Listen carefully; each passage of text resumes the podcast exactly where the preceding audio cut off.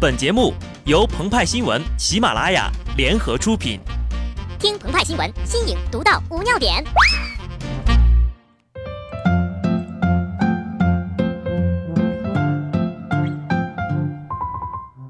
本文章转自澎湃新闻《澎湃联播，听众朋友们，大家好，我是机智的小布。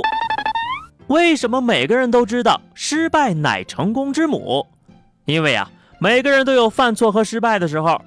那怎么面对失败呢？向社会公认的成功人士学习，总不会错了吧？正好啊，前两天国民干爹马云就大方的承认了自己人生最大的错误，就是创建了阿里巴巴。从近期阿里巴巴的动向来看呢，鹏鹏和派派推测他还会这样将错就错，一错再错下去。这个呢，就说明了一个道理：大俗即雅。大错即对，派派表示不服。你说咱爸怎么就不懂悔改呢？可以把公司过继给我呀！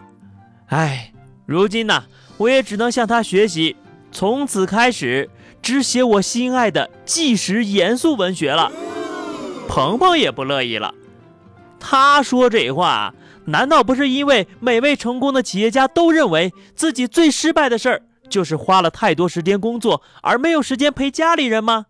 就是有钱任性啊！比有钱更任性的是什么呢？就是花钱任性，将错就错，用依云泡脚，拿 iPhone 砸核桃什么的。不过呀，还不算啥，都是初级的状态了。什么才是花钱任性的极致呢？买一套北京的学区房。在一套套吹上天价的学区房当中，只有其中的一套能真的称得上是任中之任呐。它与前门近在咫尺，坐落于黄金地段北京实验一小学区西城区大耳胡同，整体结构呈长方形，南北朝向。虽然呢，总共只有十个平方，但是户型通透，装修古典，历史悠久，邻里和睦，冬冷夏暖。这样的好房呀。只卖一百五十万呢，性价比非常的高，买不了吃亏，买不了上当，除了不能住人，真的是挑不出任何毛病来。怎么样？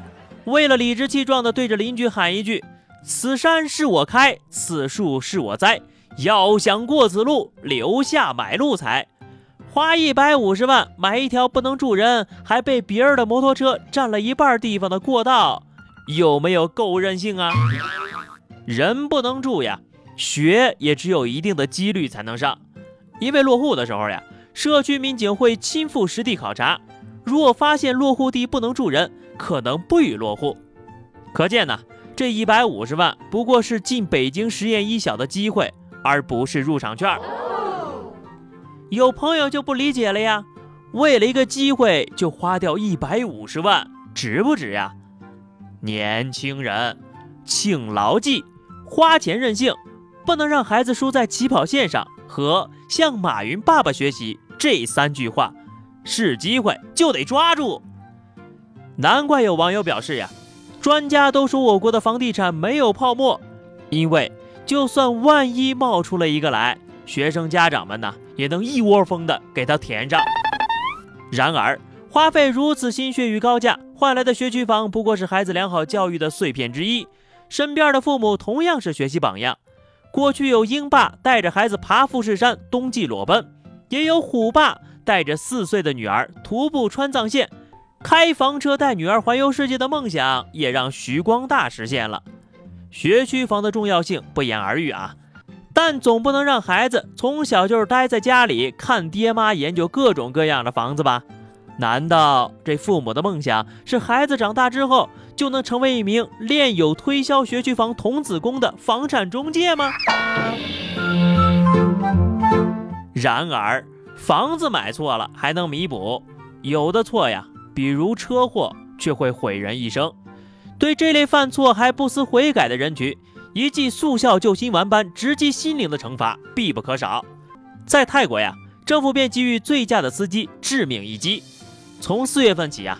除了常规行政处罚之外，还让他们在太平间从事搬运尸体、清扫的工作，起到什么样的效果呢？